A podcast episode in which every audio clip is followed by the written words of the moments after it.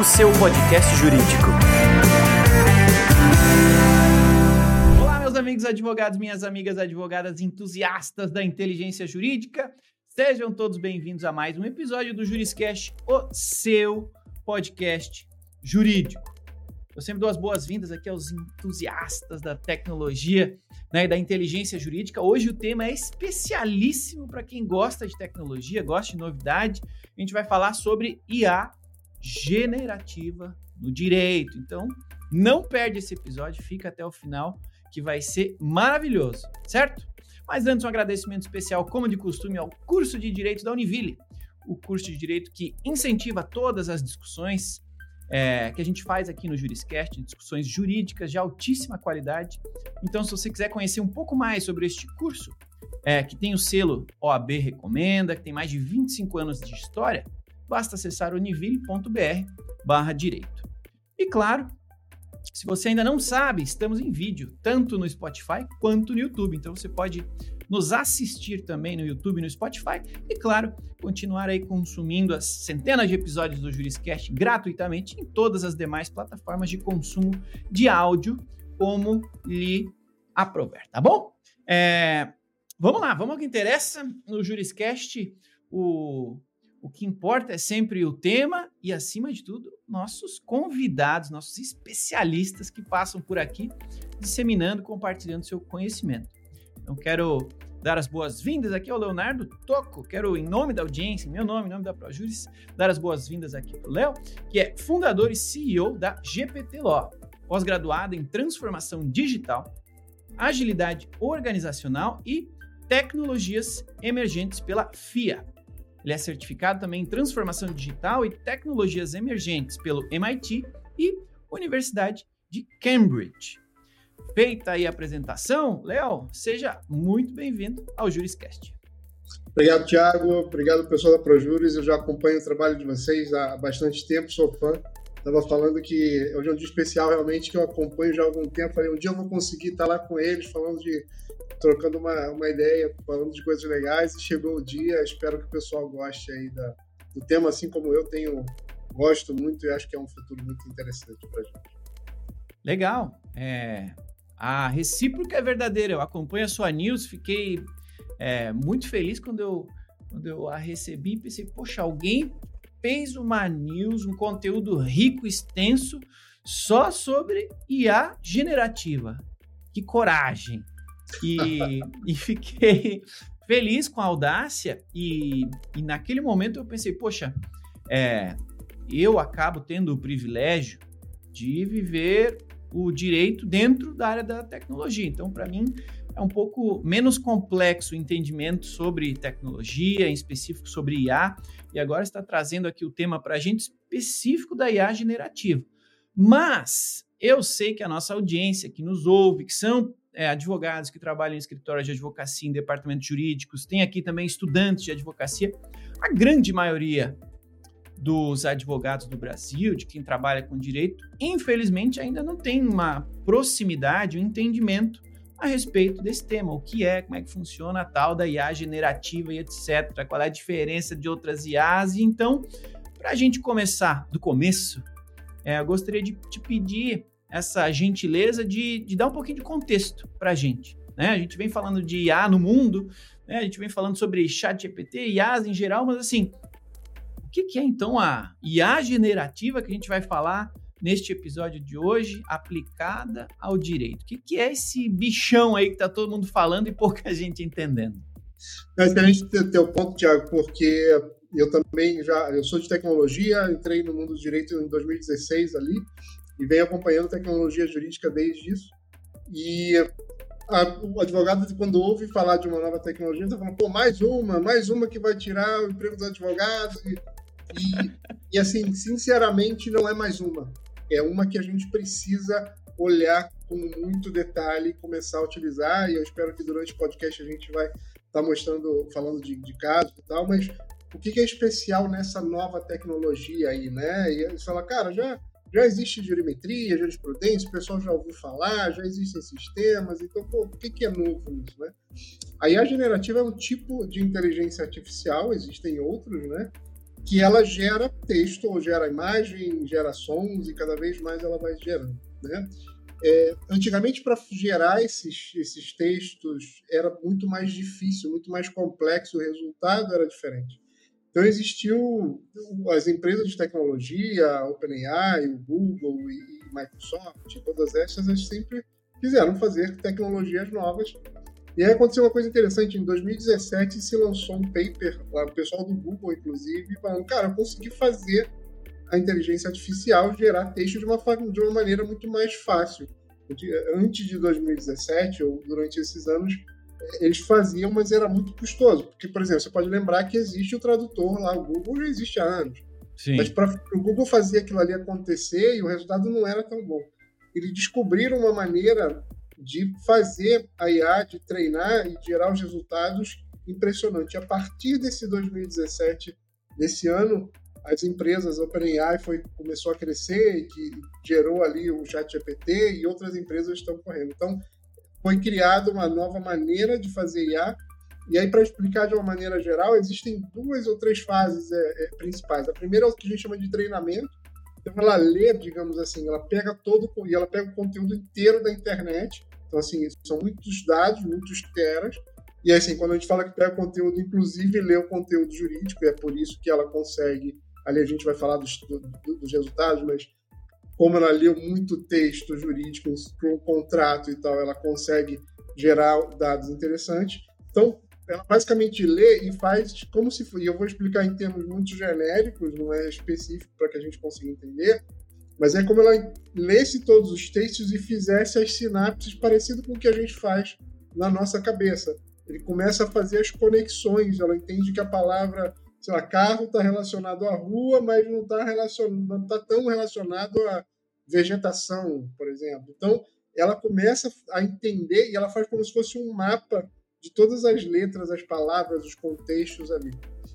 E aí, o, o segundo, a segunda fase ali, ela, pessoal começa a testar ela, treinar ela, começa a fazer perguntas e as perguntas é, são respondidas pela, pela IA, pelo, vamos usar o chat GPT da OpenAI, que é o que está mais forte, cada vez mais forte, é, e ele começa a responder algumas certas e outras erradas, e as pessoas vão ajustando ali. Esse processo é muito parecido com se a gente pensar com nossos filhos. Para quem tem filho, ouviu, as crianças, quando elas começam, elas não aprendem gramática, isso. Você aprende depois você vai lá para a escola. Mas você começa a entender, fazer as conexões, teu pai e tua mãe normalmente falam, não, não é assim que fala, fala de tal maneira esses ajustes são parecidos com os ajustes do, do, pai e da mãe que normalmente fazem isso.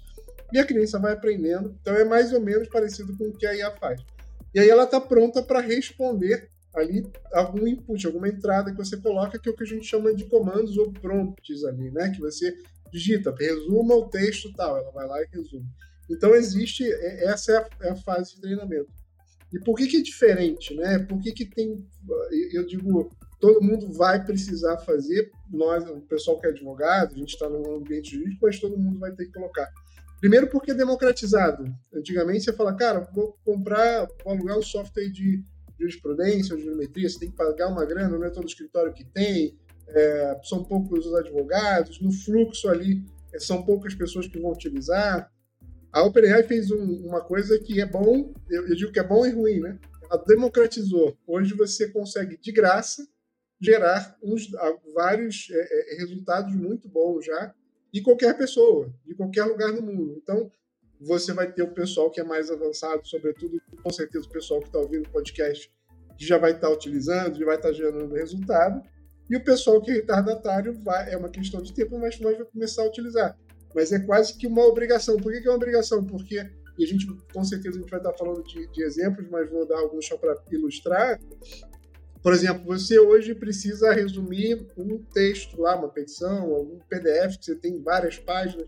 Quantas horas você precisa para conseguir resumir, trazer os pontos específicos? Com a IA, com o ChatGPT, você faz isso em segundos. Você tem um contrato e você quer identificar cláusulas de risco iniciais. Quanto tempo você vai ter que analisar, marcar os riscos? Com a IA, sabendo fazer ali os comandos, você consegue fazer em segundos. Então, assim, a, economia de tempo que você tem é enorme. Então, e cada vez mais, algumas pessoas vão começar a fazer e você vai, ou você vai estar nessa onda e vai começar a ser impactado ou impactada com isso, né? Você vai começar, é, é, teus clientes vão precisar pedir que você faça mais coisas, ou ele vai falar, cara, já ouvi dizer ali que a, que a IA, em vez de gastar uma hora, gasta alguns segundos, não vou te pagar mais o valor que te pagava. Então, assim, os impactos vão começar a acontecer positivos se você entrar agora ou negativos se você entrar na onda mais tarde, né? Mas que isso vai acontecer, é muito palpável isso. Sim, você falou uma coisa legal sobre tecnologia e, e advogados. Poxa, mais uma tecnologia e tal. Às vezes nem o site do tribunal funciona direito, os advogados já ficam indignados que têm dificuldade para lidar com essa tecnologia que, comparativamente falando, é praticamente arcaica. E mas existe outras, né? E esses tempos, faz umas duas, três semanas, eu fui dar uma palestra, tinha umas 400 pessoas e eu inevitavelmente fui falar sobre esse tema e eu perguntei, aí galera, quem já ouviu falar de inteligência artificial? Todo mundo eu, levantou a mão, 100% levantou. Quem já ouviu falar do chat GPT? Eu, 95%. Quem já usou o chat GPT? Levantou a mão lá, uns 70%. Legal, e quem usa na rotina? É, só uns 15%. Quem, já, quem usou hoje, né? Quem usou no último dia útil aí de trabalho?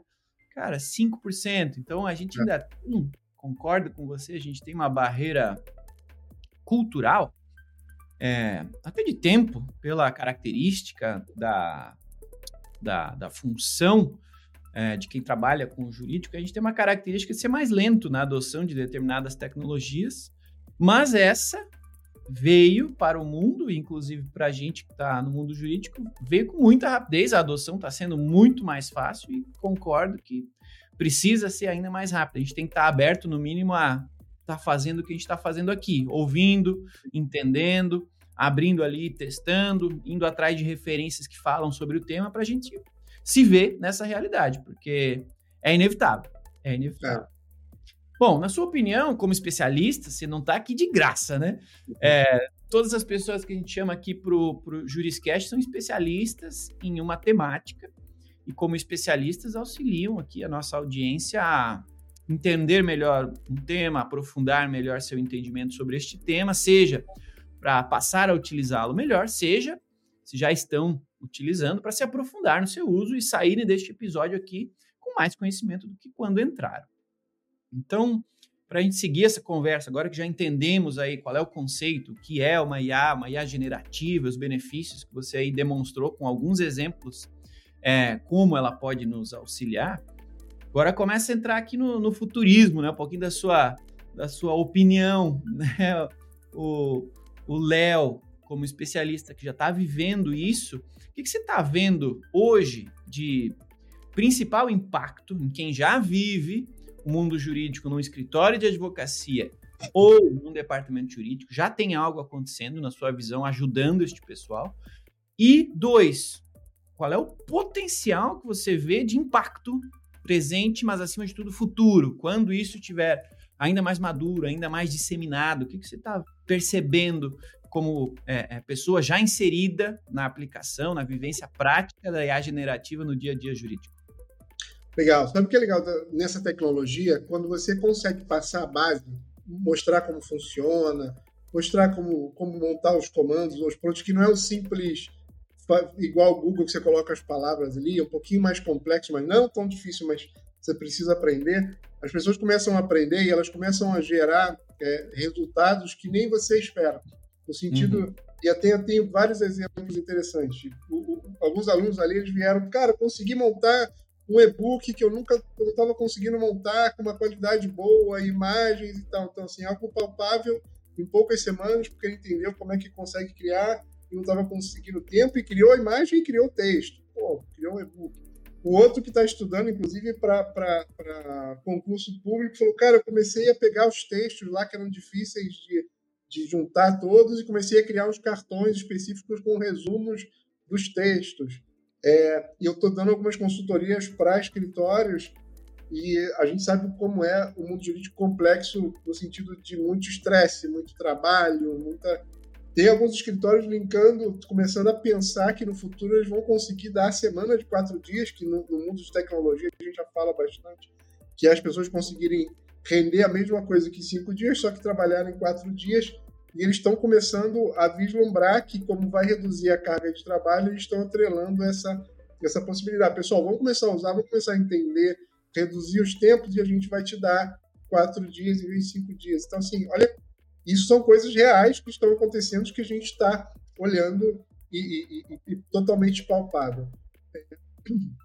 Mas para adoção de qualquer tecnologia, eu sempre digo que é os casos de uso é onde o negócio acontece. É, a gente começa a gerar várias expectativas, mas como é que se usa, né? E o que eu tenho feito muito com, com o ChatGPT, com os casos de uso, é mapear o que a gente chama de prática jurídica, ou seja, as atividades ali, quando eu tenho é, contrato, eu preciso de resumir, eu resumir o contrato, eu preciso de identificação de riscos, é, vários casos né, da prática jurídica e começar a colocar os prontos e mostrar esses resultados. Então, isso tem ficado muito mais palpável, muito mais prático, e as pessoas olham, ou elas replicam aquilo ali, aquele exemplo que você dá, ou elas criam alguma coisa que eu falei que, cara, eu não estava esperando, o cara foi lá e trouxe algumas. Então, assim, o resultado prático é muito imediato. É diferente como outras tecnologias, como, por exemplo, o metaverso ou blockchain, que tem as suas aplicações, mas são específicas, ou tem, tem que ter uma necessidade específica. Esse aqui não, você gastar um tempinho para entender como funciona, pensar em qual caso de uso.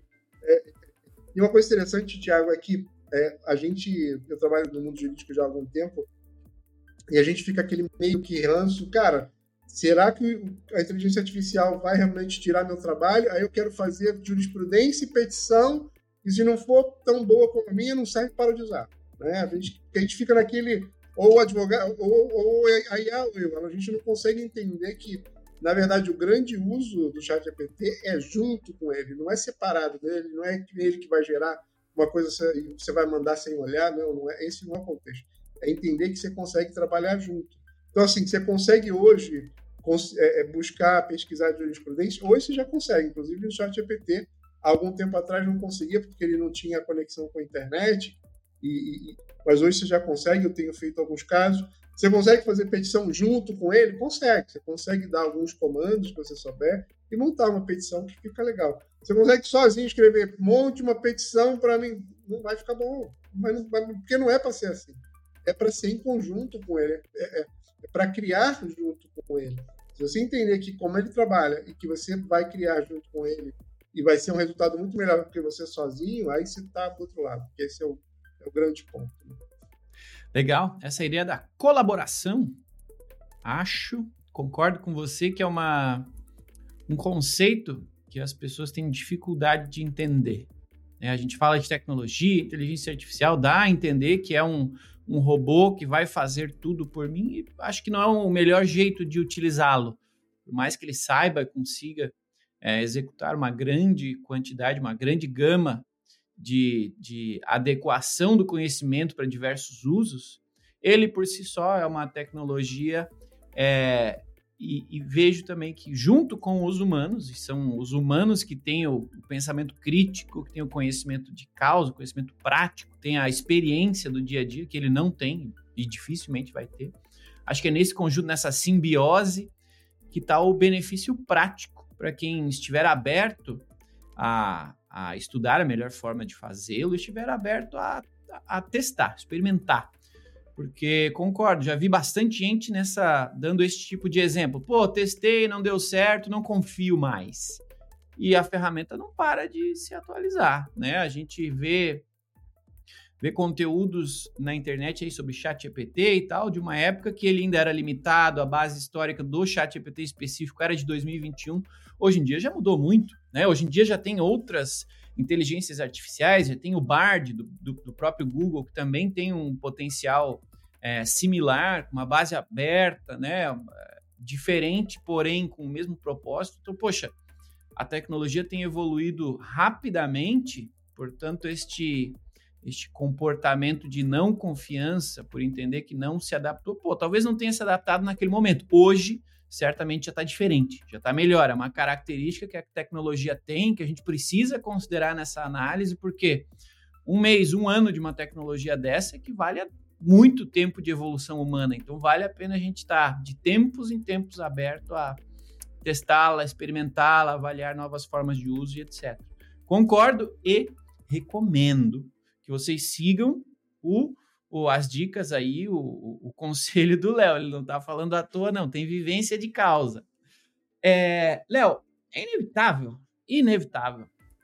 Acho que é até meio batido. Eu nem queria trazer tanto essa pauta aqui, mas a gente precisa falar sobre ela, porque a gente está falando com advogados, que é a parte ética e de transparência destas ferramentas em específico e de, de eventuais outras que ainda surgirão. Né? O dilema ético, desde que a gente fala de tecnologia, é, de IA há bastante tempo, né?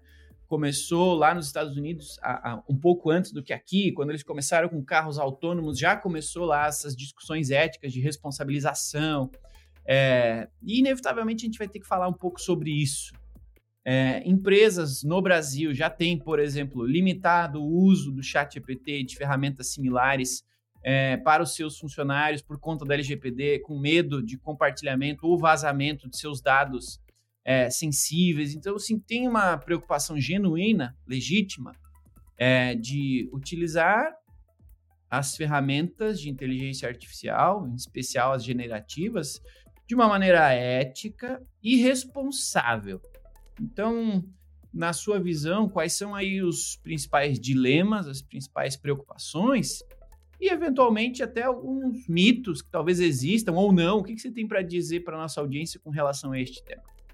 Excelente. Esse tema é interessante porque a gente, eu estudo muito sobre isso todos os dias.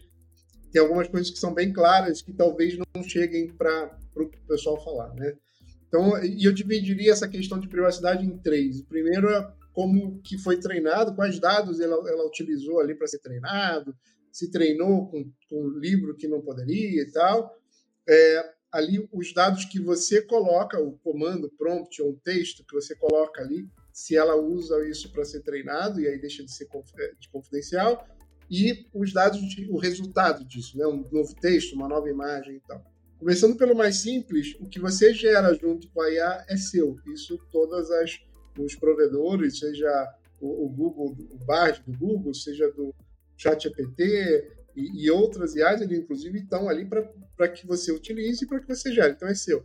Inclusive é por isso que você não consegue hoje em dia patentear ou, ou, ou registrar um trabalho dizendo que foi a IA sozinha que fez. Se você buscar, tem vários textos falando sobre isso. Porque o entendimento é que você fez em conjunto com ela e ela não é responsável, você em conjunto é. Então, esse tema eu acho que é o mais simples, digamos assim. O tema do meio, que é quando você coloca informação, seja um comando, seja um, uma petição, seja um contrato, se ela, se ela pode treinar, pegar esses dados e utilizar como base ali. Falando de novo do ChatGPT, que, é um, que é um dos maiores, existe uma configuração super simples que você pode ir lá colocar, você desmarca o campo e fala, eu não quero que você utilize os meus dados. Porque sim, se você hoje for lá criar uma conta do zero, ele inclusive vai aparecer uma das primeiras telas para aparecer, olha só, esses dados que você coloca potencialmente podem ser utilizados para treinamento. Não quer dizer que vai exatamente estar escrito que você colocou, ele vai, vai, vai aparecer no, no prompt do advogado do parte contrário. Não é isso que vai acontecer. Se potencialmente ele usar, pode ser que apareçam palavras, pode ser que ela utilize alguma coisa ali. Mas isso é facilmente configurável que você desmarca uma, uma opção lá dentro do chat GPT, inclusive quem quiser pode ir lá no Instagram, tem, tem uma, uma eu, eu, tenho um vídeo sobre isso, super simples, você desmarca e não tem mais essa, essa questão. E existem vários modos de utilização né, do chat GPT, você pode utilizar ele, hoje em dia já tem o chat GPT corporativo, é, você pode usar o da Microsoft, então assim, tem várias opções, e essa questão de privacidade é facilmente contornável para que você tenha a privacidade. E aí sobra o primeiro grande ponto, que é como é que ela foi treinada, se foi treinada em conteúdo público, conteúdo privado e tal. Assim, esse eu acho que é o maior, maior dilema que as, as empresas que fizeram ali têm. Porque se a gente começa a olhar a fundo, existe uma aberto na internet uma vários livros que em teoria não deveriam ter sido treinados, e você vai começa a olhar algumas IAs treinaram, ou seja, elas leram aqueles livros e claramente não deveriam ter sido. Né? Então, existem vários, se você começar a olhar também, na newsletter eu sempre coloco toda semana alguns autores dizendo, pô, leu meu livro, não deveria ter sido e tal. Mas isso, na minha cabeça, isso, eles vão achar um modelo para isso. Até porque se você pensar, claro, o livro é específico, né? mas o conteúdo que você colocou, o blog que você escreveu, é uma criação sua, mas existe o. Eu não sou advogado, às vezes eu posso, posso estar falando alguma coisa errada, mas é o caso de uso geral, é o uso geral. Então, o que as empresas estão falando é, não caso específico de livro, mas um blog que você criou é um, é um uso geral. Então, eles vão achar. Inclusive, eu tenho visto algumas é, é estudiosos e tal pensar em modelos de remuneração para sociedade, porque a gente não vai parar de gerar conteúdo.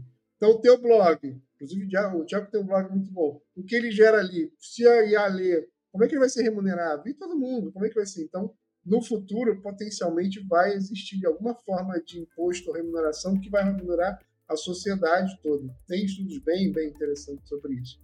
Então, eu acho que isso vai ser solucionado de alguma forma. Inclusive, já está, assim, quem é advogado de empresa já sabe, imagino que já está provisionada uma verba ali para que eles vão ter que pagar de alguma forma, mas o valor gerado pela ferramenta é muito maior do que, do que isso.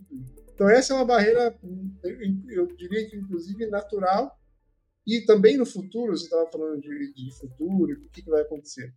Hoje, para que a IA conseguisse ter essa abrangência mundial, ela leu todos os documentos do mundo inteiro, a internet aberta, né? Mas o que começa a ter são os, as IAs específicas, as IAs membros. Inclusive, no mundo jurídico é onde tem, vai ter o maior valor. Então, imagina ele ler todos os dados do TJSP, por exemplo. Só aquilo ali.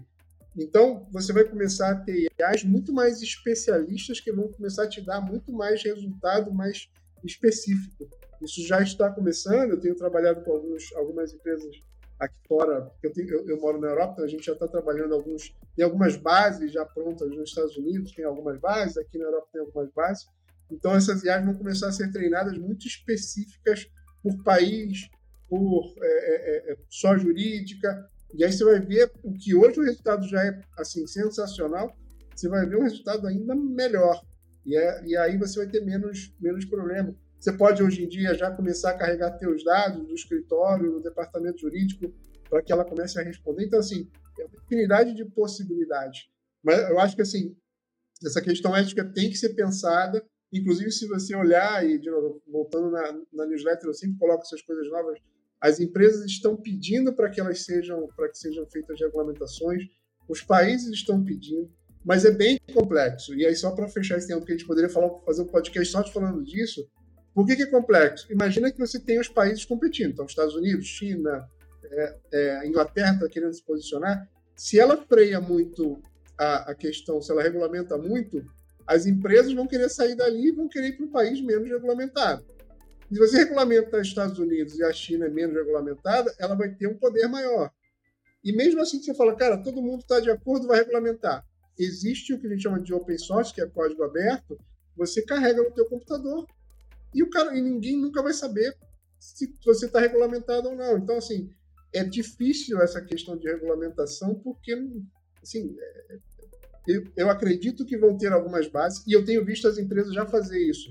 É, por exemplo, se você hoje pedir para gerar uma imagem, é, uma nova imagem de, do, do, Picasso baseado com as obras dele, ele já não deixa fazer. Eles já estão começando a travar algumas coisas que não são boas ou que não são éticas para fazer. É um trabalho árduo é, para conseguir fazer, mas esse é o caminho que está sendo feito ali e aí só queria aproveitar, Tiago, para voltar no ponto que você me perguntou, que eu acho que qual que é o futuro, porque eu acho que isso é interessante também.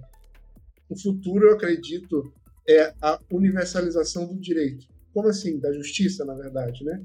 Se a gente pensar, e não é um problema só do Brasil, eu estou até fazendo um estudo mais detalhado sobre isso, grande percentual da população em qualquer país, mesmo os Estados Unidos ou os mais desenvolvidos, ela não é atendida pelo sistema de justiça, porque é muito caro, porque elas não conseguem atender.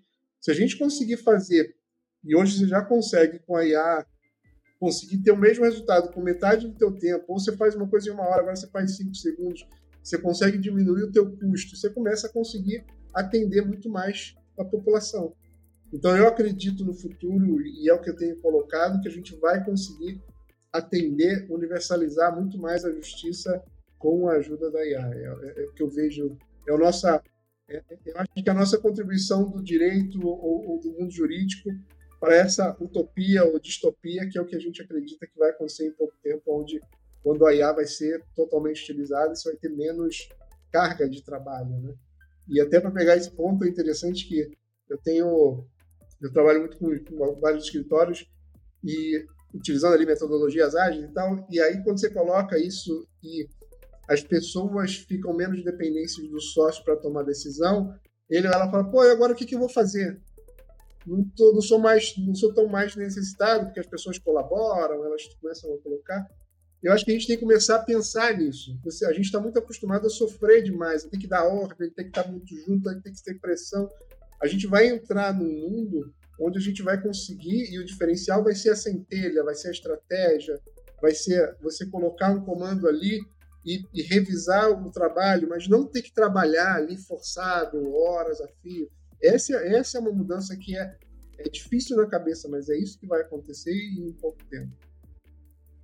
Legal, meus amigos. Esse é o Leonardo Toco falando com a gente, explicando para a gente como a IA generativa está transformando o mundo do direito. Então, se você ainda não conhece, não segue o, o Leonardo, ó, tá aqui o arroba dele, ó, arroba Léo Toco, sigam lá no Instagram. Aproveito também para fazer o meu aqui, ó, ó arroba Thiago Facchini, podem me seguir em todas as redes sociais. É um prazer quando vocês me seguem, vem puxar um papo aí comigo, tirar dúvidas, sugerir temas para os podcasts. É sempre uma alegria.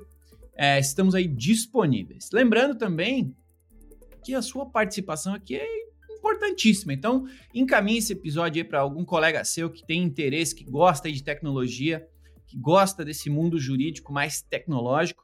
E, claro, é, nos ajude avaliando este episódio. Deixe aí o seu joinha, deixe aí as estrelinhas que você entender que este episódio merece, deixe o seu coraçãozinho, independente da plataforma onde você esteja, deixe um comentário para que nós possamos, junto com você, continuar trazendo especialistas para cá, para o Juriscast, e por consequência, é, continuarmos tendo aqui episódios de altíssima qualidade para que você continue aprendendo e evoluindo a sua prática jurídica junto conosco, tá bom? Bom, vamos seguir adiante aqui, Léo, que o tempo não para. É, Vamos falar um pouquinho sobre algo que você citou no começo, um tipo de tecnologia que você citou no começo, que eu sou apaixonado. É, jurimetria, volumetria, eu acho muito legal essa análise estatística do direito, seja da sua base de processos, seja uma base geral de processos para você fazer uma comparação. É, você vê a, a inteligência artificial ajudando os advogados, os gestores, né, sejam dos seus próprios escritórios, sejam de departamentos jurídicos, é, usando tanto estatísticas quanto outros tipos de dados através do apoio da inteligência artificial, para tomar decisões mais inteligentes, mais rápidas, a fim de fazer aí os seus, seus escritórios, seus departamentos jurídicos crescerem, evoluírem mais rápido? É, eu acho que assim, existem sistemas especialistas de jurimetria e tal, e hoje, nesse momento, esses sistemas sempre vão ser, é, vão ganhar ou vão ter mais resultados. Mas o que, que você pode fazer com a IA generativa, né? E ela sempre é melhor quando você coloca informação, quando você carrega um documento, quando você coloca dados ali, que aí ela tem um menor risco de que a gente chama de alucinação, dela trazer informações que não estão, parece certa, mas não é tão certa. E quando você imagina que você vai colocar ali, você quer revisar é, uma, uma petição, você tem uma petição muito grande, você está sem tempo, e aí você, vamos pegar a petição para dar um exemplo, qualquer documento jurídico ali, contestação, alguma coisa assim. Então, é, vamos pegar, poxa, é muito, é muito grande, estou sem tempo, quero que ele resuma os principais cinco pontos ou dez pontos. Eu quero que ela crie uma já uma, uma tese de defesa com base naquele texto eu quero redigir, eu quero sugerir uma argumentação robusta. Então, assim, todas essas questões é, é, é que a gente precisa montar estratégicas, você pode e deve ter a ideia e, e sugerir para ela para que ele coloque ali através de prompts e você pode e deve ir ajustando. Inclusive, não é muito óbvio, mas se ela cria, por exemplo, quatro, cinco itens ali, você não gosta do quinto item, você escreve não gostei do quinto item, insira, mude a pergunta. Você pode pedir para ela explicar o embasamento que ela teve ali em cima. Então, assim, é, é que assim, a gente é, é, demora um tempo a gente perceber que ela sim consegue fazer todas essas atividades, que ela sim pode ser um assistente, uma assistente super poderosa que pode te trazer essas informações e é exatamente aí que está o ganho. Então, assim, não vai te trazer uma estatística, pode até tentar te trazer, mas não, não é muito para aquilo. Mas essas questões que você pode redigir tese, é, sugerir implicações que pode ter, fazer perguntas, pô, prepara para mim as perguntas da defesa ou as perguntas que eu vou fazer.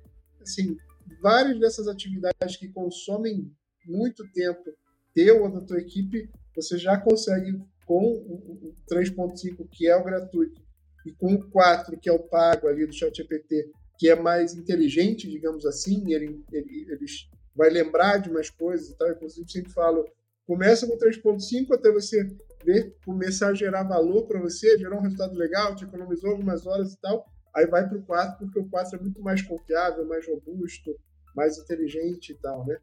Mas é entender caso de uso, e quem quiser entender um pouquinho de caso de uso também, eu tenho publicado bastante coisa, é crucial, e você vai ver que coisas que você não acreditava e, e, acontece, e, e como o Thiago falou, você tem que acompanhar, eu estava falando ontem com uma pessoa, hoje em dia o ChatGPT ele já, já entende mais, você carrega uma imagem ele lê ali que está. Então ele cons consegue, por exemplo, explicar um meme, você coloca, explica essa imagem, ele vai entender que é um meme e assim, você entender o poder que isso tem e cada vez vai ser mais poderoso e cada vez mais casos de uso. Então tem que estar muito perto dessas tecnologias que elas já estão para quem é inovador e a maioria que é, tem que entrar agora e agora é a hora. Legal, você falou algumas vezes essa palavra, casos de uso.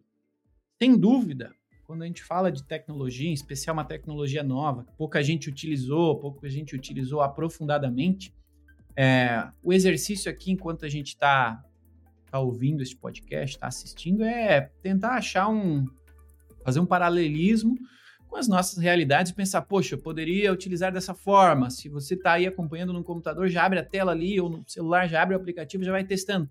Mas uma coisa que acelera né, muito, tanto na sala de aula quanto aqui na, na sala de aula de áudio, é, são exemplos. E acho que você, como especialista, que citou, inclusive, que tem prestado consultoria aí para empresas, para escritórios de advocacia, para a gente, acho que, fechar essa, essa nossa conversa aqui acelerando o aprendizado, a prática, ou até o desejo de começar logo aí de quem está nos ouvindo, é, você na sua news acaba compartilhando também bastante estudos, né, é, papers que, que falam sobre o tema. O que, que, você poderia compartilhar com a gente aqui de, de estudos ou até de, de casos práticos que você conhece ou até vivenciou é, para nossa audiência começar a se ver usando a IA generativa, começar a entender essa a sair da, da abstração de uma tecnologia e entender uma aplicação prática dela no dia a dia de um escritório, de um departamento jurídico. Você tem alguns cases aí para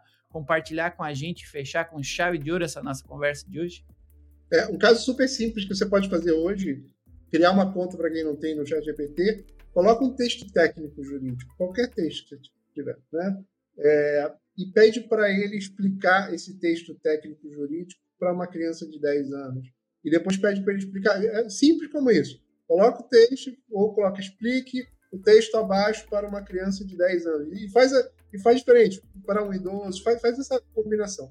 Você vai ver que, e, e isso é muito comum, o pessoal tem clientes, ou clientes internos, escritórios, perdão, os departamentos jurídicos, ou os clientes externos, digamos assim, os escritórios toda hora você tem cliente pedindo como é que está o status do, do, do teu caso. Do teu... Sim. Como é que está o processo, pegar, doutor? Como é que está o processo? Você tem que pegar aquele texto técnico e pensar, ou alguém vai gastar um tempo ali fazendo essa tradução mental que você vai fazer. Imagina quanto tempo você gasta. Faz esse texto super simples. Bota esse texto e pede para ele explicar para uma criança de 10 anos, 15, para um... Usa isso, a, a diferenciação você vai ver que ele vai explicar o texto de uma forma extremamente simples. E você vai dar uma revisada, copiou e colou. O que talvez você gastaria meia hora para fazer, fazer essa tradução, dependendo do tamanho do texto, você faz em segundos, pronto, de graça, no chat GPT. E aí você começa a perceber, é, é, legal isso que eu acho que já economiza tempo, e você começa a perceber o potencial que tem. Pô, se ele faz isso, se eu fizer um negocinho mais rebuscado, ele vai fazer. Aí você começa a olhar os, os grandes casos de uso. Mas ele consegue te ajudar em qualquer momento ou qualquer atividade jurídica. Inclusive, o que eu tenho feito, o que a gente faz é entender qual é a prática jurídica, qual é o dia a dia, quais são as atividades das pessoas e definir. Coisa, uma coisa que os escritórios têm começado falar, não, não quero entrar muito na operação, porque eu tenho um pouquinho de medo e tal, é começar com marketing, por exemplo. Hoje em dia, você tem uma equipe de marketing, ou tem uma equipe que não consegue fazer um, fazer um post toda semana de, de texto, imagem. Cara, hoje, com, com o 3.5, você coloca lá, me escreva é, Primeiro, me escreva três títulos ou cinco títulos sobre é, trabalhista XPTO, de alguma coisa específica. Ele vai te dar três títulos. Aí pega um título que você gostou, escreve, desenvolva os textos baseados nesse título. E você vai ver que ele vai desempenhar. Não vai ser o perfeito, porque você precisava entender um pouquinho mais do comando e tal, e aí entrar mais detalhes, mas você já vai ver que ele já começa a gerar e daqui a, e já existem ferramentas que geram a imagem, então você fala, pega aquele título, gere uma imagem então. Então você vai ver que no teu marketing, por exemplo, você já consegue resolver ali o caso. E aí você vai vendo, vai, vai pegando. É, é, é. e assim, o advogado sempre vai ser revisor. A, a, mudança, a grande mudança de papel, não é que o advogado vai deixar de existir. E, e sobretudo pela maneira que a IA generativa funciona, ela não lembra o que você colocou, ela lembra ali, ela pode responder diferente. Então, ela sempre vai precisar que alguém faça a revisão. Quem que vai fazer a revisão é o advogado. Então, o grande papel do advogado vai ser ter a ideia e falar, cara, quero é, montar uma estratégia diferente, escrever isso dessa maneira para que o chat faça aquilo ali e revisar a, a, a saída ali e ajustar. Então, eu acho que esse é o grande. Tem uma mudança necessária de mindset, de mentalidade, quando você pegar isso, você fala, cara, não quero outra vida. Eu, por exemplo, sempre digo, hoje em dia eu uso para tudo. Sabe aquelas coisas que você fala, cara, pô, eu queria saber aquela coisa e você fica, ah, agora eu tô sem internet, eu tô sem tempo. E aí, hoje em dia eu já não faço, eu já tenho um app, né? Você pode baixar no gratuito também. Eu vou lá e coloco, e aí você vai expandindo a tua mente, porque você vai não, não, não, tem tanto, você vai começando a tirar os teus limites, tanto da vida pessoal como da vida profissional. É, é assim, quando você começa a usar, não, não, não tem como mais parar de usar. É uma coisa impressionante. Maravilha, meus amigos. Leonardo Toco falando pra gente um pouquinho, que esse, essa conversa só começa por aqui, não termina, é, sobre aí o impacto da IA generativa no mundo jurídico, no, no direito como um todo. Então, é, espero que com essa conversa aqui, você aí que nos ouve, que nos assiste, esteja pensando: caramba, preciso conversar com o Léo, preciso conversar com o Faquini para entender um pouquinho mais, porque sem dúvida tem aqui algo é, legal para otimizar o meu dia a dia, minha rotina, me ajudar a, a crescer no mundo jurídico mais rápido.